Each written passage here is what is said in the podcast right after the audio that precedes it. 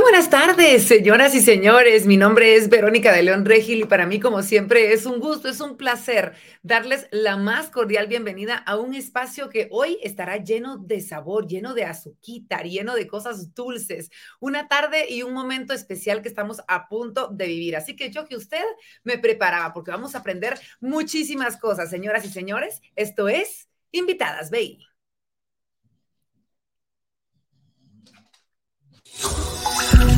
Thank you.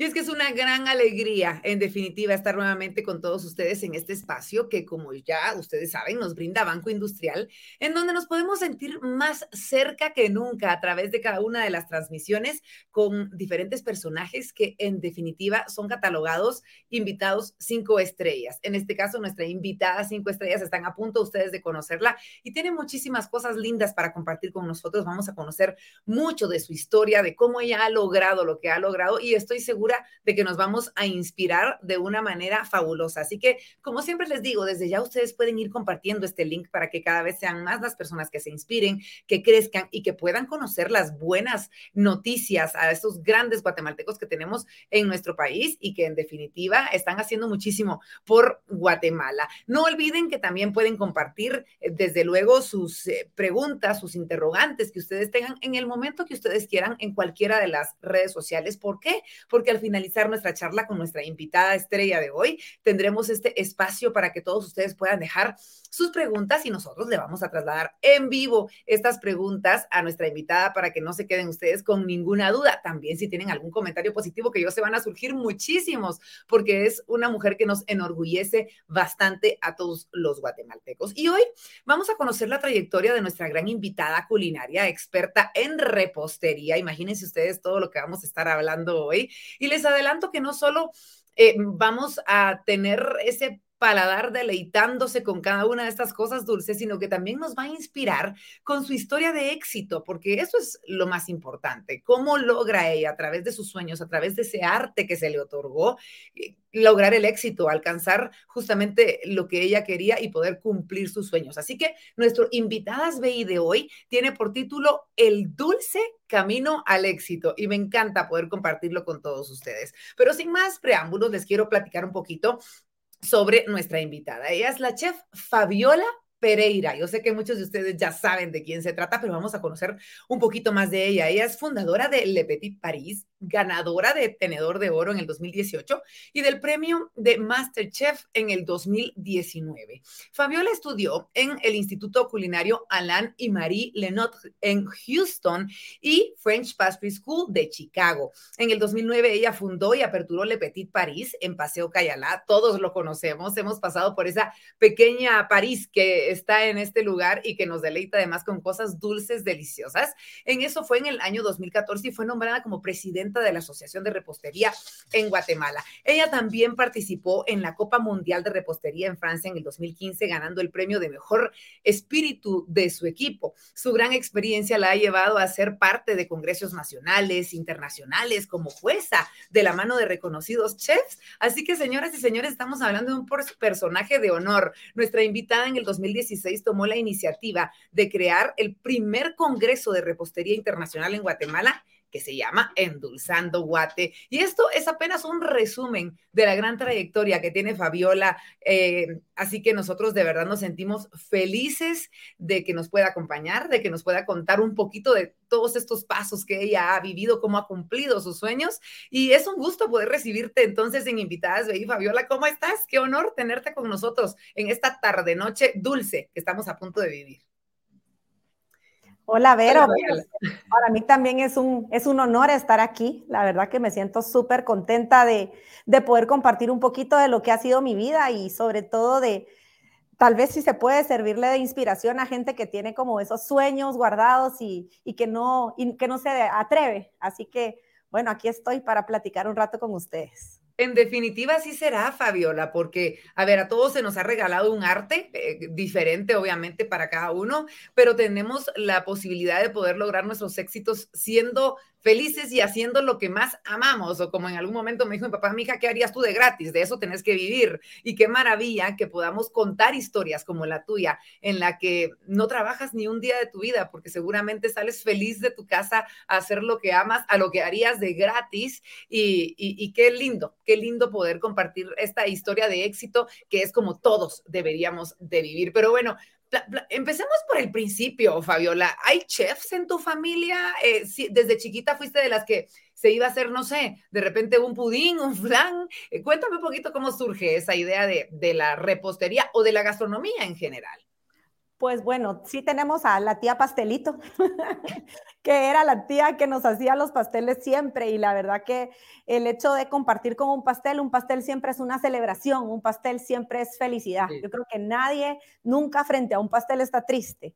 Así que pues tal vez hasta cierto punto y reflexionando eh, esa felicidad que se genera a través de, hacer cosas dulces, pues me, me inspiró eh, no, era, no era chef, pero era una chef empírica. De hecho, todavía la llamo para, para preguntarle algunas recetas de, de ellas. Ella puso pues con mi mamá una pastelería de, eso, de esos pasteles que uno llama a la señora y esa pastelería de nostalgia que, que siempre nos recuerda a nuestra niñez. Entonces, eh, pues ahí poco a poco me iba metiendo en su pastelería y, y sí, a mi mamá le arruiné 20 licuadoras, cuatro batidoras, tres procesadores, porque experimentando y probando, pues ahí, ahí es como, como iba incursionando un poco en la cocina de mi casa completa. Yo recuerdo para, para Navidad me ponía yo con mi hermana a hacer galletas y tú sabes que la repostería es, ya lo vamos a platicar, pero es mucho más difícil que la cocina tradicional, es decir, o eres exacto o no te sale nada. Y cada vez que iba le decíamos, papá, vamos a ir al súper a comprar los ingredientes para,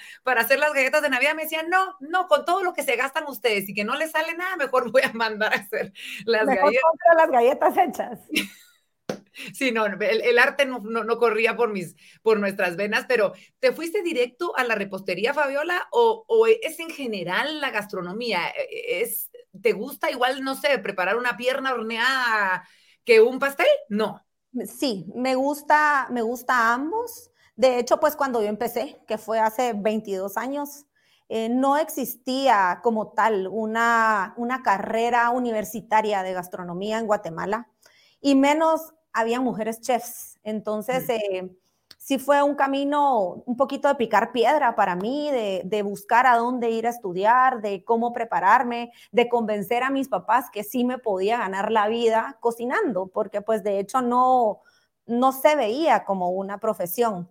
Entonces sí empecé en la universidad, estudié ingeniería en alimentos y de hecho pues eso me ayudó mucho a darme cuenta que, que no era tanto la ciencia específica, yo digo, de ver cómo, cómo se procesan los alimentos industrialmente o cómo se pudre un pedazo de carne y toda la química de los alimentos, sino que yo quería quemarme las manos, yo quería cocinar, yo quería tocar la masa y eso era lo que, lo que a mí me llamaba la atención. Entonces, eh, pues dejé la universidad de ingeniería en alimentos siendo la verdad, o sea, mis papás me decían, ¿en serio tú quieres salirte de la U para cocinar? Si te va súper bien, tus notas son excelentes, siempre fui súper buena en el colegio, matemáticas, físicas, todas esas clases, pues era buena. Y me veían así como, bueno, pues cocinar, si es lo que querés, ¿verdad? Entonces, eh, pues sí me tocó un poquito difícil el, convencerme a mí misma y el convencer a, mi familia y sobre todo, pues encontrar lugares donde prepararme para, para hacerlo profesionalmente. Empecé pues estudiando eh, ingeniería en alimentos y luego pues ya me metí a la carrera de cocinero profesional, que fue donde, donde pues eh, obtuve todas las recetas, ¿verdad? En el en escuelas aquí locales en Guatemala y pues ya cuando, cuando mi familia me vio montada en el caballo, como decimos acá, pues eh, recibí más apoyo y, conseguí becas para, para, ir a estudiar fuera. La verdad que gracias a Dios eh, se me fueron abriendo puertas, como tú dijiste, o sea, encuentra un trabajo que te guste y no tendrás que trabajar el resto de tu vida. O sea, como tú misma dijiste, lo haría de gratis. O sea, a mí la verdad me encanta y aunque no recibiera un centavo por hacerlo, bueno, no sé, no he estado en esa posición, pero, pero sí amo lo que hago cada día. Qué maravilla. Y acabas de tocar un punto que a mí me gustaría resaltar, eh, Fabiola, y que porque nos están viendo de repente muchas mamás, muchos papás que tienen a sus hijos tomando las decisiones de vida, de qué es a lo que quieren dedicarse, y de repente están en esta encrucijada. Hoy en día, gracias a Dios, el tema de, de ser chef, pues ya es mucho más reconocido, como tú bien lo dices, hace 22 años, pues no era de esa, no se veía de esa manera, uno no confiaba que pudieran ganarse la vida de esa manera, pero hay muchísimas otras profesiones hoy en día que se encuentran como el ser chef hace 22 años. ¿Cuáles crees tú que son esas características que debe ver un papá para no fallarle en cuanto al apoyo a su hijo, pero, pero, pero sí encontrar ciertas características de decir, ok, sí, va a apoyar a su hijo, pero hay que identificar estos puntos para poder decir, sí, eh, con esta carrera puede ganarse la vida a su hijo en un futuro. Sí, yo creo que definitivamente, pues ahora que soy mamá, eh, veo a mis hijas y digo, bueno, me encantaría que ellas fueran lo que yo hubiese querido ser. Gracias a Dios, pues yo encontré en mi profesión mi pasión, pero no todos tenemos, no todos tenemos esa misma historia que contar. Entonces, muchas veces siento que uno como padre quisiera que su hijo estudiara los deseos frustrados o los, em, los estudios frustrados. Entonces, creo que sobre todo escuchar, escuchar. Obviamente uno al graduarse de bachiller de un colegio muchas veces no sabe qué es lo que quiere en la vida. Eh, eso del año sabático, no sé qué tan sabático podrá ser, pero sí se lo recomendaría de que el joven experimente. O sea, querés ser médico, busquemos prácticas con un médico, andate una semana a trabajar a ver si tú de verdad tienes el estómago para ver la sangre y eso es lo que tú quieres. Eh, ¿Quieres ser chef? Perfecto, no vas a ser chef de la noche a la mañana. O sea, de hecho, la palabra chef significa jefe y nadie va a ser jefe de, de de una cocina vacía, o sea, tienes que tener cualidades de liderazgo, tienes que tener cualidades de higiene, o sea, no es solo llegar y cocinar y ya está, tienes que dirigir un equipo de trabajo, tienes que, tienes que saber de matemáticas, los números son súper importantes en la cocina para sacar los cálculos, para que tu negocio sea rentable, o sea, no es solo cocinar, entonces tal vez mandar a los jóvenes a, mm, a hacer prácticas o a conocer más a profundidad eh, cada una de las inquietudes que, el muchacho pueda tener a la hora de decir, bueno, quiero ser arquitecto. Bueno, vete a trabajar con un arquitecto una semana y prueba, o un mes y prueba, a ver si de verdad eso es lo que a ti te gusta. Y sobre todo escucharlos y apoyarlos, porque creo que el mundo necesita cada vez más y más gente feliz, gente que se sienta realizada, gente que se sienta contenta, que se despierte cada mañana motivada por lo que va a hacer. De nada nos sirve tener médicos frustrados, abogados frustrados. El mundo necesita gente feliz, necesita gente que se preocupe por el medio ambiente. Hay tantas profesiones nuevas, ambientalistas, pintores, eh, maestros de yoga, que todos los necesitamos. En determinado momento eh, el estrés se va volviendo cada vez un, síntoma más frecuente en la gente. Entonces, eh, hay muchas otras profesiones alrededor de cómo manejar eso, cómo manejar el estrés, cómo sentirse mejor trabajando. Entonces, eh, la verdad que es lindo escuchar a los jóvenes porque ellos sobre todo también saben cuáles son las oportunidades actuales para poder estudiar. En definitiva, y estar buscando cuáles son esas oportunidades, eh, como tú lo hiciste en algún momento, de decir, bueno, me voy a estudiar al extranjero. ¿Cómo se te abren esas puertas? Porque no es tan fácil y yo creo que es un punto determinante en la carrera de, una persona el poder llegar a estudiar en lugares tan reconocidos como los en donde tú estuviste para poder aprender el nivel de repostería que tú tienes, Fabiola. Pues sí, la verdad que existen las diosidencias, digo yo. Eh, él es el que nos va abriendo puertas y en realidad pues él hace su parte y nosotros hacemos la nuestra. Em, él nos pone las puertas y nosotros vemos cómo entrar. Se me presentaron eh, pues siempre hay competencias internacionales y de hecho pues por eso es que, he participado, no solo por el hecho de competir, sino por, por abrir puertas y por entrar a ellas.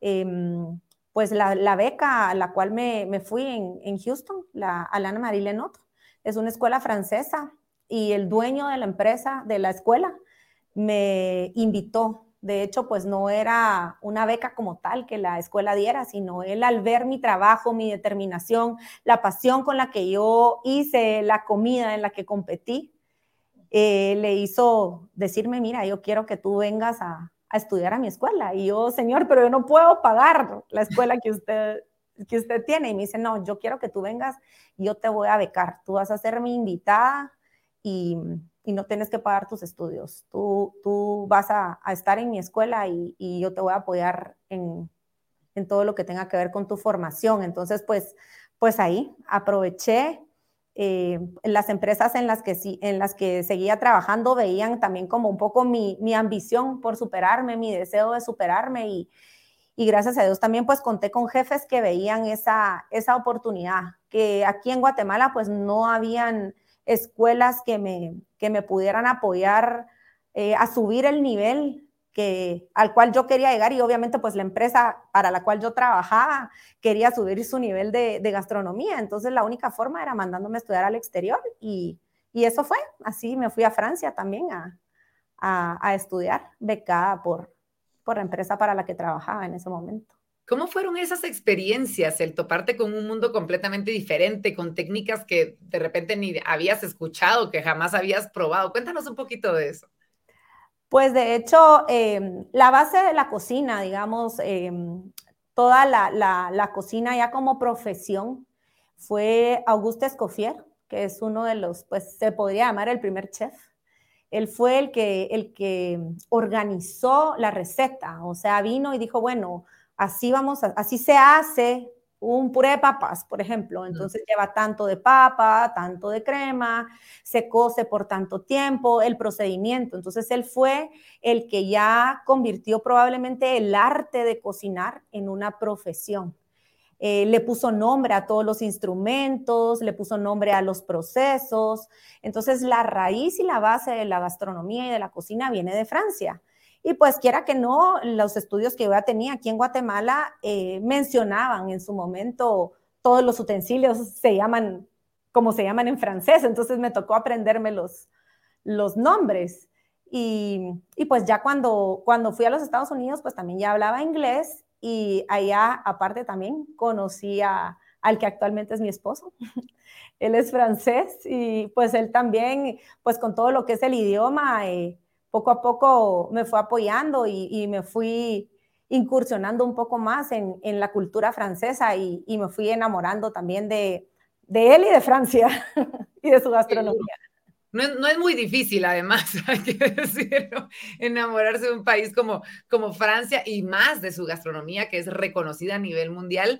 Y, mm, y bueno, tú tienes y nos has traído un pedacito de, de, todo eso aquí a Guatemala y ya vamos a platicar de tu emprendimiento y ahí estamos viendo estas delicias. Yo no puedo pasar ahí enfrente y digo, no, no, no puedo comer tanta azúcar hoy, pero tengo que probar esas de los macarons deliciosos que son los mejores de todo Guatemala. Ahí estamos viendo algunas fotografías de este lugar. ¿Cómo, cómo tomaste la decisión, pasémonos a hablar un poquito de Le Petit Paris de una vez, ya que estamos viendo estas fotografías. ¿Cómo surge la idea y, qué tan difícil fue? Porque yo creo que eso es también importante, el, poder contar los diferentes obstáculos que tuviste desde un principio a la hora de plantearte el, incursionar en esa decisión de emprender. Pues sí, mi fuerte siempre fue la, la repostería, por lo mismo que tenía conocimientos de ingeniería en alimentos, que es un poco más eh, científico. Entonces siempre me gustó más, eh, soy muy controladora y muy, todo lo mido, todo lo cuento.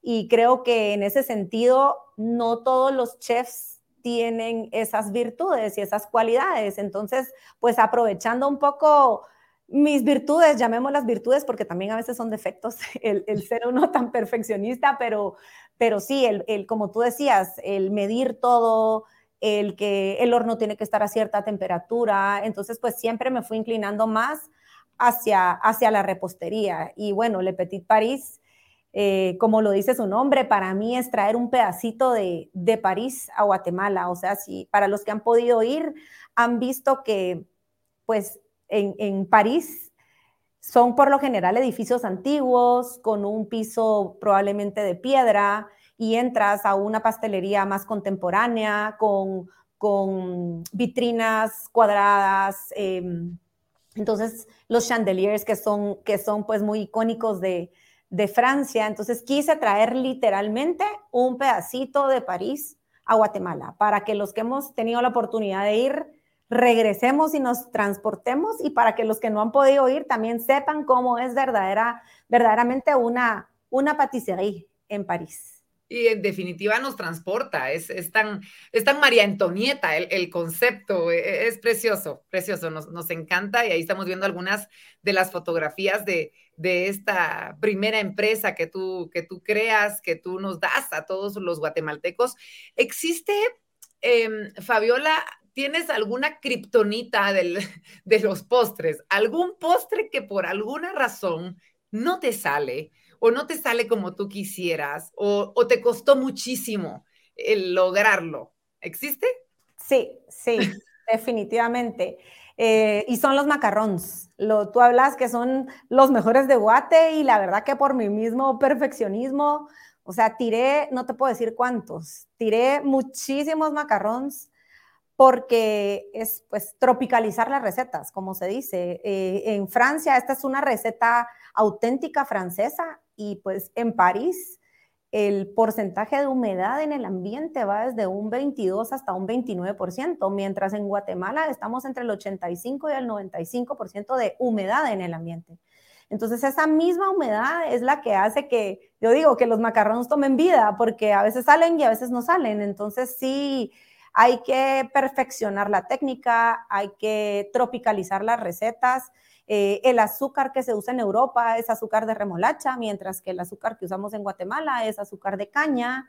Entonces hay muchas recetas que hay que, hay que de verdad em, adaptarlas al clima y a las condiciones de Guatemala pues déjame decirte que lo lograste muy bien porque son exquisitos y, pues sí, me imagino que has de, has de, estar todo el tiempo viendo, va a llover, no va a llover, horneamos, no horneamos, pero, pero qué bueno, te felicito porque sí lo has logrado muy bien. Antes de seguir platicando de todos estos temas maravillosos, ya vamos a hablar de sus concursos a los que fuiste a participar representando nuestra Guatemala. Vamos a seguir hablando y yo quiero que platiquemos un poquito sobre el tema del emprendimiento y qué consejos les das a todas las personas que nos están viendo, pero Fabiola trae una sorpresa que de verdad ustedes no pueden perderse, algo que está a punto de darse aquí en Guatemala y que ustedes van a tener la oportunidad de poder disfrutar con todos los sentidos presentes. Así que por favor, Fabiola, danos esa sorpresa. Bueno, pues esta sorpresa es una experiencia, es una experiencia porque en realidad vamos a, vamos a combinar muchos artes. Creo que era también un poco de lo que hablábamos. Habemos muchos profesionales que no necesariamente somos ni arquitectos, ni ingenieros, ni abogados. Habemos muchos artistas, pintores, artes plásticos, poetas, cantantes que, que nos unimos. Esta vez nos unimos cinco mujeres guatemaltecas y vamos a hacer una experiencia única la verdad, porque te puedo decir que es una cena, pero no es solo una cena, es también una representación teatral de poemas, es una, es un, sentir eh, la comida, la poesía, la música. Em, la verdad es un evento único. Nos juntamos cinco guatemaltecas y vamos a hacer esta experiencia que se llama Sensaciones. Se llama así porque, porque la idea es de que el, invitado llegue y, active todos sus sentidos. Vamos a, tenemos a la poeta, a la poeta Crista Zúñiga y todo va a girar alrededor de sus poemas. Eh, tanto pues la cantante como yo, chef, y las artistas eh, Cicel Morales de Resina y Emma Gutiérrez, ella trabaja todo lo que es eh, vajilla y platos artesanales. Eh, todas vamos a hacer converger nuestros artes en, en, un solo, en una sola experiencia. Vamos a comer, vamos a escuchar, vamos a ver, vamos a oler y vamos a sentir. Así que, pues eso es un poquito de la explicación de lo que va a ser Sensaciones. Es el 29 de septiembre, 29 y 30 de septiembre y primero de octubre en Le Petit Paris. Cállala. Qué maravilla, Fabiola. Y es que de verdad, eh, para las personas que no han tenido la oportunidad de, disfrutar de, este tipo de de experiencias, de sensaciones. no, es lo mismo estar disfrutando un platillo espectacular si tenemos la, una visión linda, pues estoy segura que ya el lugar es hermoso y, seguramente lo vas a dejar más lindo para esa noche, el, el, poder estar escuchando otro tipo de arte, el literario, por ejemplo, el ver el arte plástico a través de la vajilla, como tú bien nos lo decías, el arte musical, de verdad es una experiencia completa, una experiencia como las que pocas veces se dan acá en Guatemala, como bien lo decía Fabiola, 29, 30 de septiembre y 1 de octubre. Fíjense ustedes, el precio al público general es de 850 quetzales, cosa que ya se me hace accesible, honestamente, para el tipo de, de experiencia que se va a vivir en ese lugar. El precio al público es de 850, pero para los clientes con tarjeta BI, que yo sé son todos ustedes que nos están viendo y muchísimos más que nos van a poder acompañar, el precio es de 450, así como lo escuchan, no se trabó la señal, 450 quetzales. Es cupo limitado, obviamente, así que por favor les voy a dar un número para que ustedes puedan apuntar en este momento y hagan sus reservaciones al 5760 5760 59 77, se los repito, 5760 5977. Haga su reservación, esté siempre pendiente de las redes sociales de Banco Industrial. Ya les va a aparecer ahí un poco de más información para que puedan ustedes asistir a esta experiencia. Imagínense ustedes cinco grandes mujeres guatemaltecas, representadas obviamente con nuestra chef Fabiola, y, y el poder vivir esas delicias, esa experiencia única no se lo pueden perder. Así que a reservar, por favor, ahí está apareciendo en pantalla el número de teléfono para que no se lo pierdan y que puedan disfrutar de ese lugar hermoso. Y de paso, van a comer un postre espectacular, que estoy segura va a estar a cargo de Fabiola. Me imagino que así se van a, dividir los, los tiempos, Fabiola. Eh, cada una de ustedes va a ir presentando diferentes tiempos.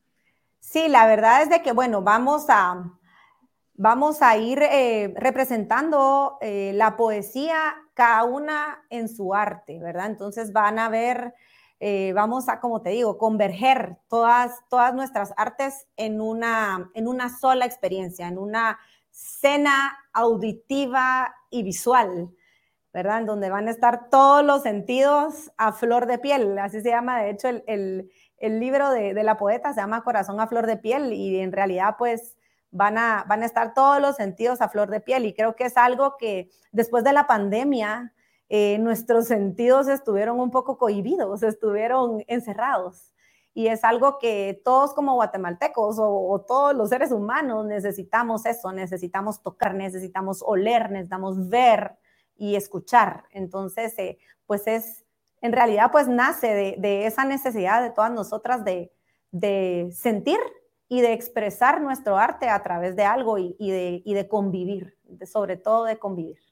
Me encanta, Fabiola. Muchas gracias por la invitación. Recuerden, están pendientes entonces de las redes sociales de Banco Industrial para, por si quieren tener ustedes más información y no perderse, no perderse esta experiencia maravillosa. Vamos a regresar un poquito a hablar del tema del emprendimiento, eh, eh, Fabiola, porque hay mucha gente que está en ese proceso en este momento. Y cuéntanos un poquito qué fue lo más difícil para ti de, del tema del emprendimiento, de emprender.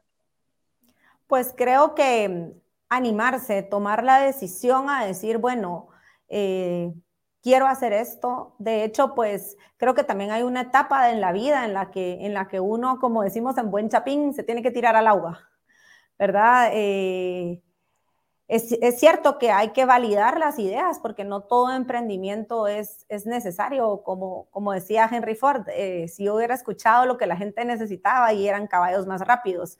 No siempre lo que uno le va a dar a la gente es lo que la gente quiere, porque la gente muchas veces no conoce lo que uno tiene para ofrecer.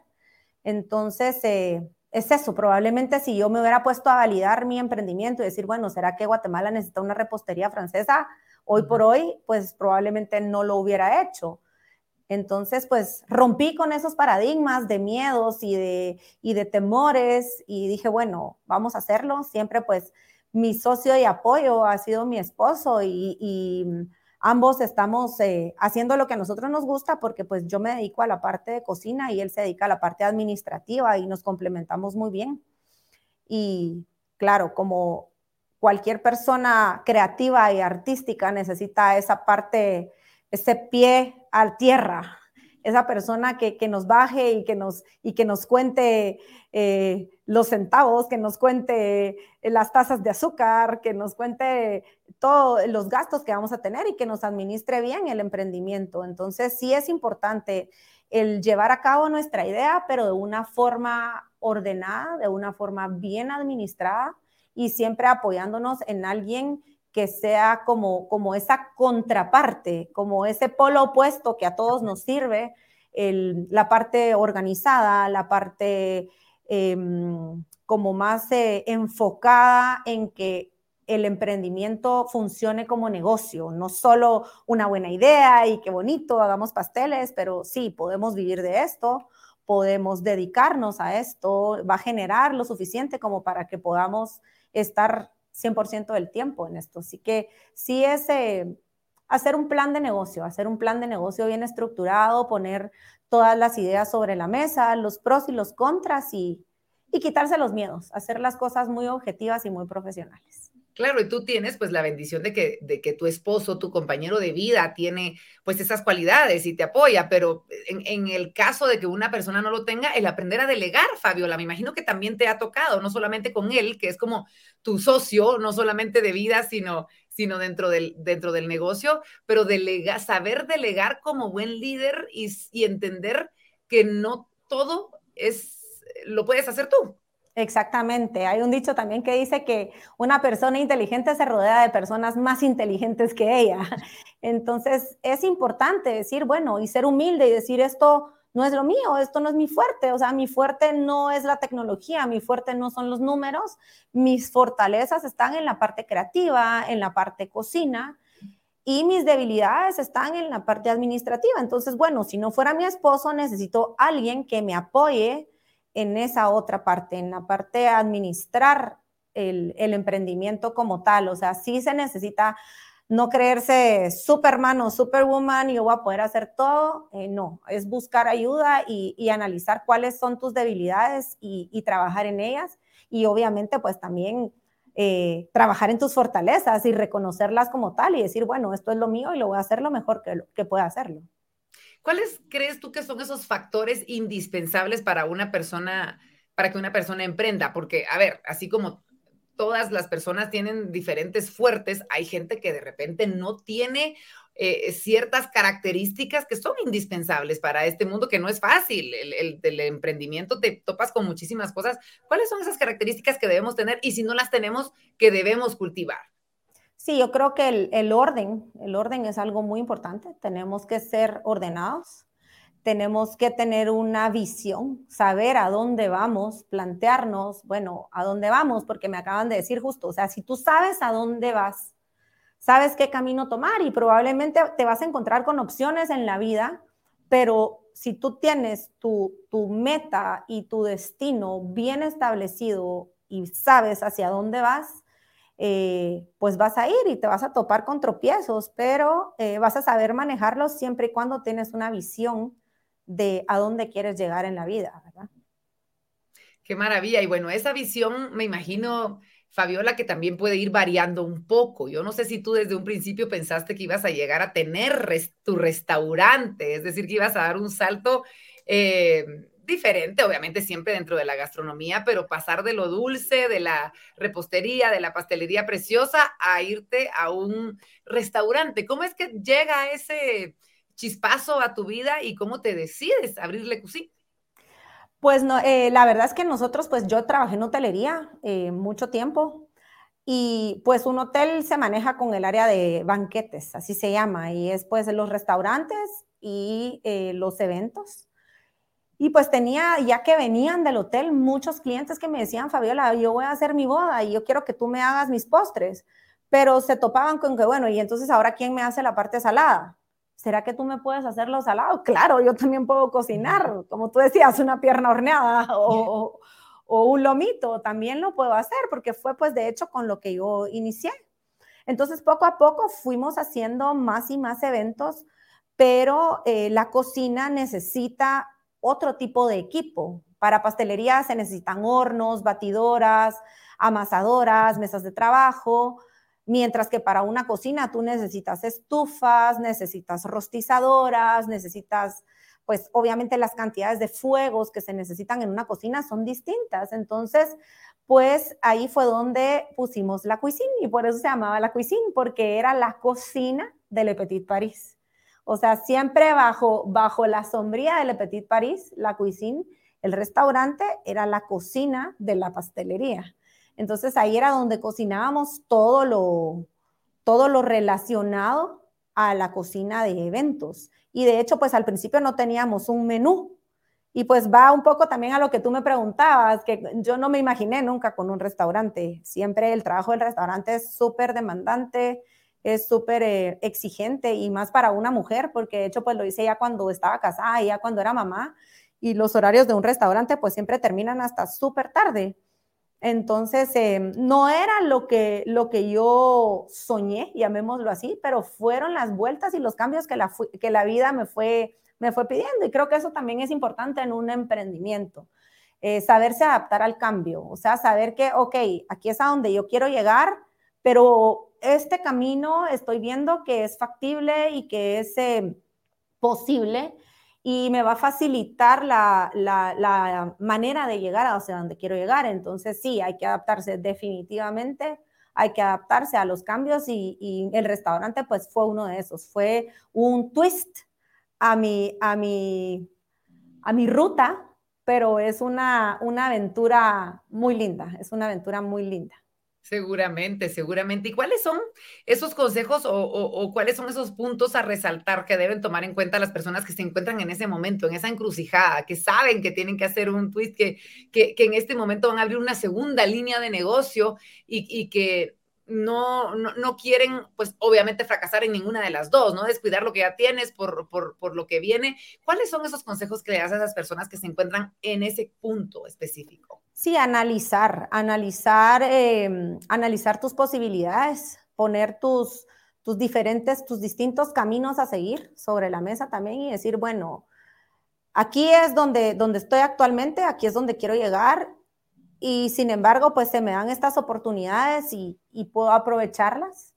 Entonces, eh, y obviamente tener esa parte financiera y esa parte de números clara que sí está haciendo un negocio, porque en realidad, pues si vas a poner una empresa, va a ser una empresa que sea rentable, ¿verdad? Entonces sí tienes que analizar que tu idea, tu emprendimiento y, y tu, tu sueño pueda ser rentable para que en realidad, pues lo puedas hacer.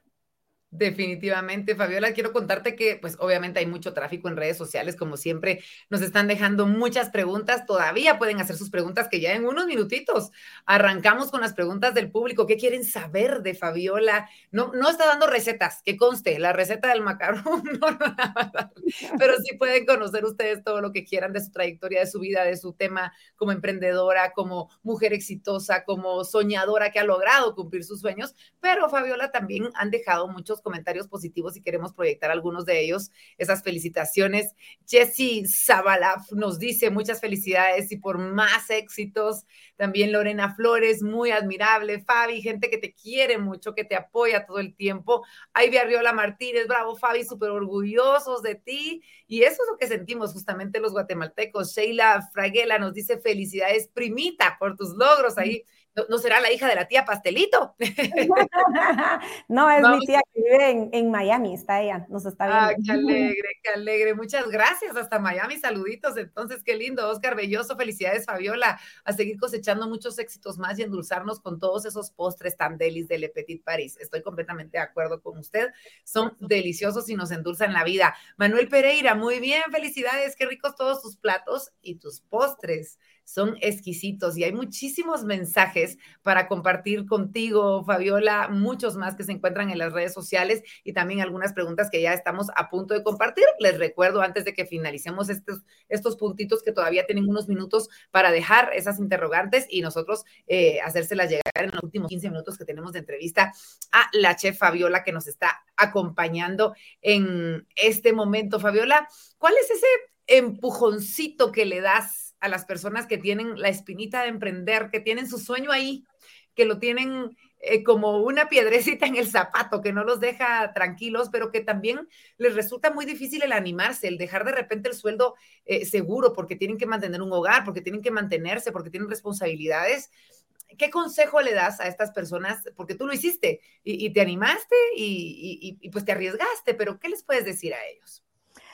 Yo pienso que uno en la vida tiene que establecer sus prioridades y en el momento en que yo me decidí a emprender, eh, junto con mi esposo, lo vuelvo a decir, pero nos decidimos, también pusimos nuestro matrimonio como prioridad, ¿verdad? Entonces, eh, el poder trabajar juntos eh, era también una determinante, pues porque yo trabajando en un hotel y él trabajando en otra empresa, la verdad es que casi nunca nos veíamos. Entonces, a veces eh, es, la razón más eh, increíble o más ilógica o lo que menos te imaginas, lo que te lleva a tomar la decisión de emprender. Entonces, también establecer tus prioridades de vida y probablemente un emprendimiento no te va a dar em, em, la retribución económica que tú quisieras, pero te va a dar otras, otros beneficios que no necesariamente son económicos. En mi caso, pues me dio la oportunidad, que a veces es buena y a veces es mala también, de poder trabajar con mi esposo. ¿verdad? Eh, no es lo mismo llegar a casa y ver a tu esposo después de un día de trabajo cansada con aquella ilusión de te extraño que estar todo el día uno a la par del otro y tomando decisiones laborales. Sin embargo, eh, para nosotros en ese momento era importante estar juntos, era importante cuidar nuestro matrimonio y, pues eso, eh, establecer las prioridades en tu vida. Y si tus prioridades van de acuerdo a tu emprendimiento, hazlo. Haz lo que, lo que te haga feliz. En realidad, como te lo dije en un principio, el mundo necesita gente feliz. Y creo que si somos felices, somos más productivos. ¿Qué es lo más importante, Fabiola, ahora que tocas el tema de, la familia a la hora de trabajar con un familiar? En tu caso es, tu esposo, pero si te toca trabajar con, tus papás, eh, con tus hermanos, con primos, eh, ¿qué, ¿cuál es la, regla de repente de oro que ustedes tienen para poder eh, funcionar bien con este tema? Priorizar, priorizar qué está para ti primero, si está para ti primero el negocio o, o el amor de la familia. Entonces también han habido momentos en los que hemos tenido que tomar la decisión de que algún miembro de la familia eh, no trabaje en este proyecto porque eso pues puede determinado momento eh, deteriorar la relación familiar. Entonces eh, sí, basarse, basarse sobre todo en eso, en, en priorizar. Y creo que cabal, pues hoy en la mañana escuché que la base de una sociedad es la familia, así que todo lo que, lo que una a la familia, adelante y lo que la separe, tratemos de cambiarlo. Completamente, completamente. Qué lindo, Fabiola. Y antes de que pasemos ya a las preguntas del público que tenemos, hemos tratado de reagruparlas para poder eh, compartir contigo las que más se han repetido. Em, me gustaría que nos platicaras sobre esa experiencia que tuviste de representar a nuestro país en la Copa Mundial de Repostería. Cuéntanos cómo fue, cómo, para empezar, ¿cómo te toca ir? ¿Cómo decides ir? Ya nos comentaste que te gusta todo esto, el tema de los concursos, pero yo me imagino que no es nada más de llegar y de, ah, yo quiero ir y a, ver qué pasa aquí. Pues la verdad es que es como un deporte de alto rendimiento, es como un deporte de alto rendimiento, son literalmente las Olimpiadas culinarias a las que puede participar en el 2008 en Alemania y en el 2015 la Copa Mundial de Repostería en Francia. Entonces, algo que todos conocemos, pues es el, el Mundial de Fútbol. Entonces, es clasificar prácticamente, o sea, sí tienes que clasificar primero a una selección de país.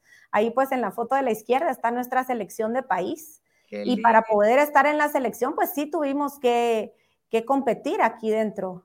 Y y para ir a Francia, pues también hicimos eliminatorias eh, nacionales.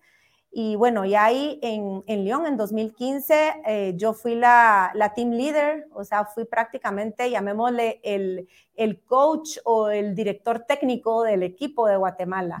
Ya con la experiencia previa de haber ido a competir en Alemania en las Olimpiadas, pues logré formar un equipo siempre con ese afán no es tanto la competencia, porque creo que no vamos a, competir contra los demás equipos. Es, una experiencia tan linda y sobre todo que den dar a conocer Guatemala. Siempre cuento que, que van mencionando a los países y al representante de cada país y decían Fabiola Pereira de Argentina, porque veían la bandera azul, blanco y azul.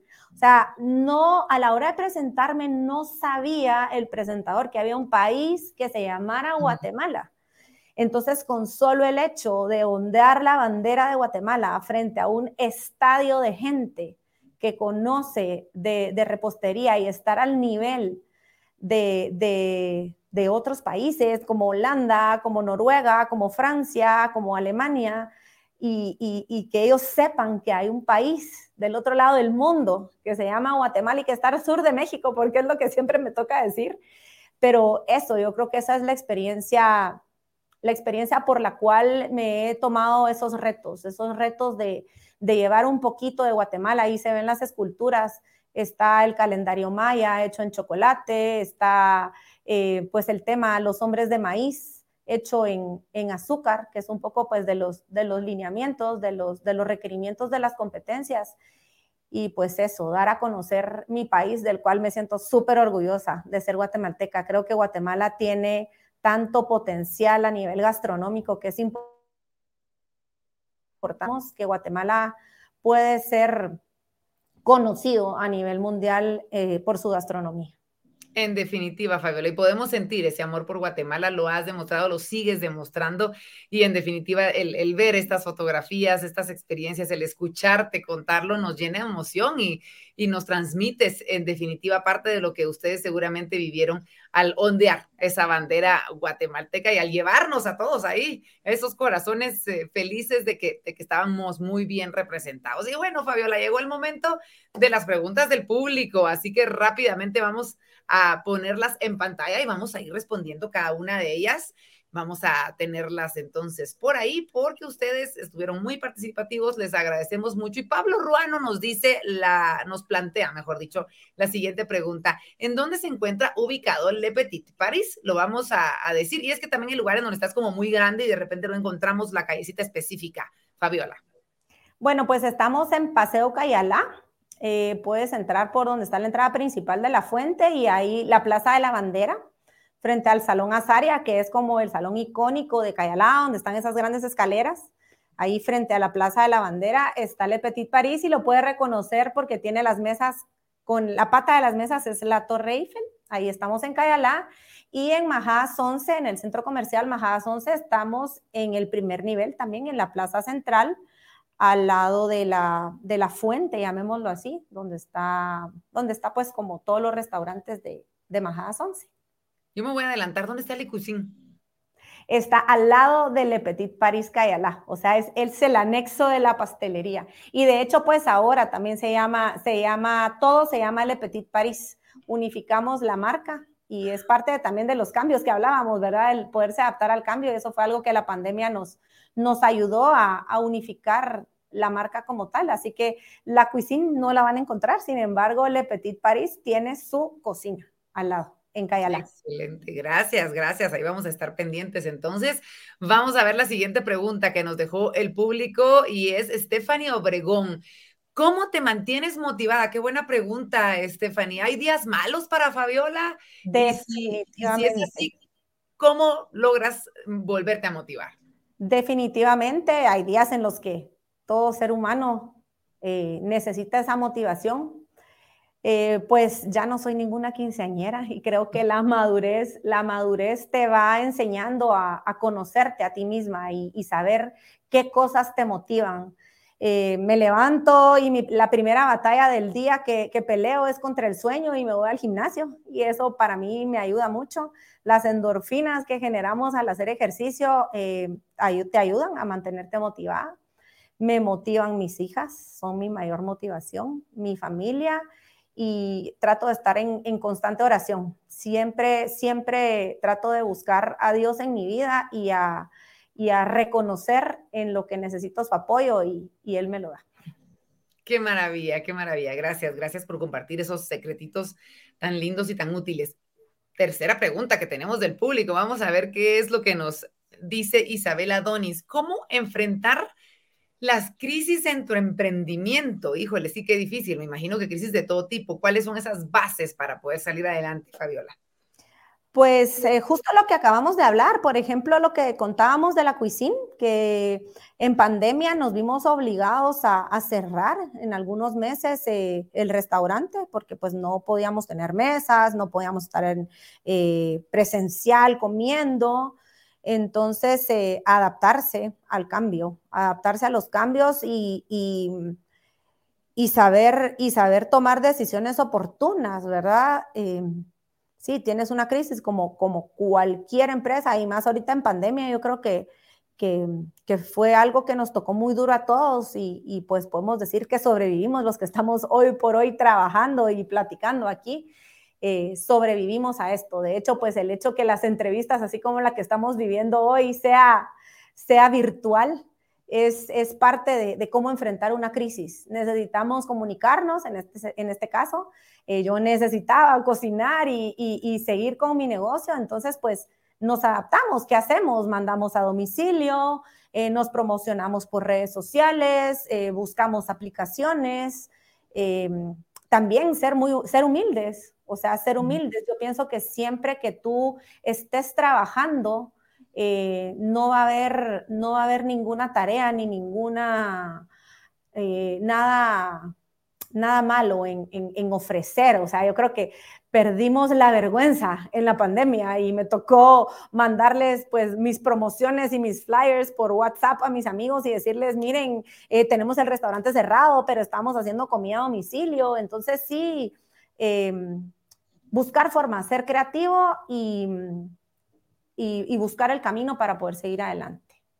Excelente, gracias, gracias Fabiola por compartir con nosotros y abrir tus experiencias de esa manera. Tenemos más preguntas y tenemos tiempo para hacerlas, así que no se preocupen, vamos con la siguiente. Vivi Mateo de Acosta nos dice, me encantaría saber cómo equilibra la maternidad con el trabajo. Uy, qué, qué buena pregunta y qué difícil, Fabiola, sobre todo como tú lo mencionabas, con los horarios, ni, siquiera son horarios de ocho horas y bueno, me voy a descansar. ¿Cómo, le haces con este tema? Pues al principio, la verdad, vivía arriba de donde trabajaba. Era una casa de, de, dos niveles separados y pues me daban las tres de la mañana trabajando, pero así subía a las dos de la mañana a estar con mis hijas, eh, a las seis y media de la tarde a bañarlas y a dormirlas y pues ahora ya tienen nueve y doce años y, y la verdad son niñas muy independientes, son niñas muy, muy independientes y me encanta eh, el que probablemente no estuve en algunos momentos importantes, pero ellas eh, encontraron la forma de hacer las cosas por ellas mismas.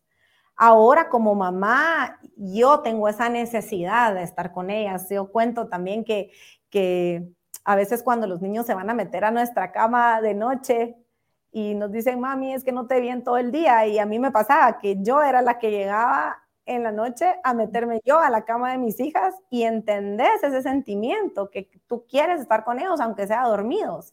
Entonces sí es un reto, es un reto para mí como, como mamá y como, y como empresaria, digamos, o mamá trabajadora, el poder combinar eso. Y creo que ahí es también lo que hablábamos un poquito de, de establecer las prioridades en la vida. Entonces, eh, y poner límites, poner límites y decir, bueno, a las 3 de la mañana tengo que estar en mi casa con mis hijas. Entonces, eh, bueno, le voy a dedicar este tiempo al trabajo y este tiempo a la familia. Entonces, aprender uno también a poner límites y prioridades en la vida. Y creo que, pues, ese es como tal vez mi, mi, mi, mayor éxito. Probablemente no tengo una empresa enorme, pero, pero me considero exitosa porque he logrado encontrar el balance. Es muy importante también el apoyo que tengo de mi esposo, porque muchas tareas de las que, de las que me tocan como mamá, eh, y no necesariamente que me toquen, sino que es una, es una responsabilidad compartida. Yo creo que en una familia no es que esto le toque al papá y esto le toque a la mamá, sino que mi esposo es el que lleva a mis hijas al colegio, el que las lleva a sus clases extracurriculares. Cuando estuvimos en homeschooling, él era el que las apoyaba y a mí era la que me tocaba salir a trabajar. Entonces también contar con ese apoyo eh, familiar es importante para poder llevar un buen balance en la vida. En definitiva, y estoy segura que, que ya tus, tus mismas hijas se sienten orgullosas y el ejemplo que ustedes les están dando de trabajo es algo que, que en definitiva a ella les va a servir muchísimo. Tenemos más preguntas para ti, Fabiola. Nos dice Ash Sandoval. ¿Cuál es el postre de Le Petit Paris que más te gusta? No el que más te gusta cocinar, el más fácil, el más difícil, el, el que a ti más te gusta. ¿Y por qué? El que más me gusta es la tarta de maracuyá y frambuesa. La verdad, esa tiene sus, sus fans. Es como una combinación de la galleta que es dulce con lo ácido del maracuyá y la frambuesa que tiene esa parte dulce y ácida. Eh, no soy tan de, de, cosas empalagosas, de hecho, pues también parte de lo que, parte de lo que, del éxito de, los postres de Le Petit Paris es que no te empalagan. O sea, para mí un postre no te tiene que empalagar, te tiene que dejar con, con ganas de comerte otro. Y la tarta de maracuyá y frambuesa es mi favorita. Qué rico, ya nos vamos a ir a comprarla, por supuesto, porque si lo dice la chef es porque es por algo, es por algo. Vamos a ver eh, la última pregunta, tenemos tiempo para una más, así que la ponemos rápidamente en pantalla. María Celeste Montealegre nos dice, ¿qué proyectos nuevos vienen para Le Petit Paris o para Fabiola? ¿Por qué no decirlo de esa manera? Pues vienen proyectos nuevos como, lo, como sensaciones, vienen proyectos distintos. Em, a raíz de, pues que tengo la pastelería y que he buscado un poquito más de tiempo para estar en familia em, y de las peticiones, a petición del público, como decimos, Vamos a estar dando clases, vamos a estar enseñando un poco de nuestros secretos culinarios. Em, vamos a estar haciendo más eh, em, experiencias como sensaciones, más actividades en, en la parte restaurante de, Le Petit Paris. Eh, postres nuevos, todos los meses sacamos postres nuevos y, pues en las eh, presencia en, en, eventos especiales, el catering de Le Petit Paris, vamos a reforzarlo mucho y nos estaremos viendo ahí en, sus actividades sociales. Qué alegre, Fabiola. Muchas gracias. Te cuento que siguieron llegando esos mensajitos positivos. Te invitamos a que ingreses a las redes sociales de Banco Industrial, pero por supuesto que como siempre transmitimos otros para que tú los puedas leer. Francisca Aguilar, felicitaciones. Vivi Mateo de Acosta, siempre admirable. Muchísimas gracias. Siguen llegando estos mensajitos positivos. Gracias, Ash Sandoval. Muy bien, Fabi. Juan Manuel Prado, bravo, Fabi. Mucha gente que te quiere, que te admira. Ingrid López, felicidades, Fabi, una persona muy creativa. Completamente de acuerdo con usted. Felicidades, Fabiola. Me recuerdo cuando la conocí, siempre ha sido una gran artista de la repostería. Completamente. Eh, Marielos Medina, orgullosa de conocerte desde bebé. abrazos. Seguramente han visto toda esa trayectoria, Cindy de Castillo. Súper orgullosos de ti. Felicidades. Y así encontramos muchísimos otros mensajitos que nos gusta poder compartir, que nos gusta poder sentir, porque son los representantes de todos nosotros, eh, Fabiola, así que nos da muchísimo gusto. Eh, gracias por haber compartido con nosotros. Gracias por ser esa gran representante de nuestro país. Para empezar, en nombre de todo Guatemala, te, te, decimos y te damos este agradecimiento porque has hecho una gran labor. Estoy segura de que vienen muchísimas otras cosas maravillosas, pero has Em, dejado huella con nuestra bandera en diferentes partes del mundo y eso en definitiva se agradece. Así que ha sido un gusto el haber podido compartir este espacio contigo. Gracias, Vero. Gracias a BI también por estos espacios que nos dan de podernos expresar y poder compartir. Ah, es maravilloso el poder compartir este espacio contigo, Fabi. Así que muchas gracias, gracias y esperamos siempre noticias tuyas. ¿Te parece? Siempre nos cuentas cómo va el asunto. Vamos a estar siempre comunicándonos. Abrazo. Gracias, gracias. La chef Fabiola Pereira acompañándonos esta tarde noche, endulzándonos la forma de ver la vida, la forma de ver el emprendimiento, la forma de alcanzar nuestros sueños y dándonos grandes noticias. Yo les quiero recordar lo que está a punto de suceder para que ustedes estén pendientes de las redes sociales de Banco Industrial. Se viene sensaciones 2022, este evento que con cinco chefs guatemaltecas, incluidas obviamente Fabi, tendremos la oportunidad de vivir. ¿A qué me refiero? Imagínense ustedes, estamos hablando de una cena que nos va a cautivar con una fusión de arte culinario, plástico, musical, vamos a estar escuchando música, vamos a estar escuchando poesía, vamos a ver arte y de ajuste vamos a comer delicioso gracias a estas cinco chefs. ¿Cuándo va a ser? 29, 30 de septiembre y el 1 de octubre. Precio al público 850 quetzales, pero si ustedes son eh, clientes de Banco Industrial con tarjeta BI, tienen el costo de 450 quetzales. Imagínense ustedes. Cupo limitado, por favor, hagan sus reservaciones al 57 60 59 77. Para mayor información, estén pendientes de las redes sociales de Banco Industrial porque allí estarán informándoles todos los detalles de Sensaciones 2022. No se lo pueden perder por supuesto que ya tenemos reservado nuestro cupo para poder asistir y poder compartir con todos ustedes. Soy Verónica de León Regil, gracias por habernos acompañado nuevamente. Recuerden que este espacio llegó para quedarse, invitadas BI o invitados BI, porque grandes personajes en Guatemala y más allá de nuestras fronteras tienen mucho para compartir con ustedes, tienen mucho para enseñarnos y desde luego estaremos nosotros a través de esta plataforma llegando a todos los que quieran seguir creciendo. En nombre de Banco Industrial de Corporación BI, les digo muchas gracias por haber aceptado nuestro llamado y los esperamos en una próxima emisión de Invitadas BI.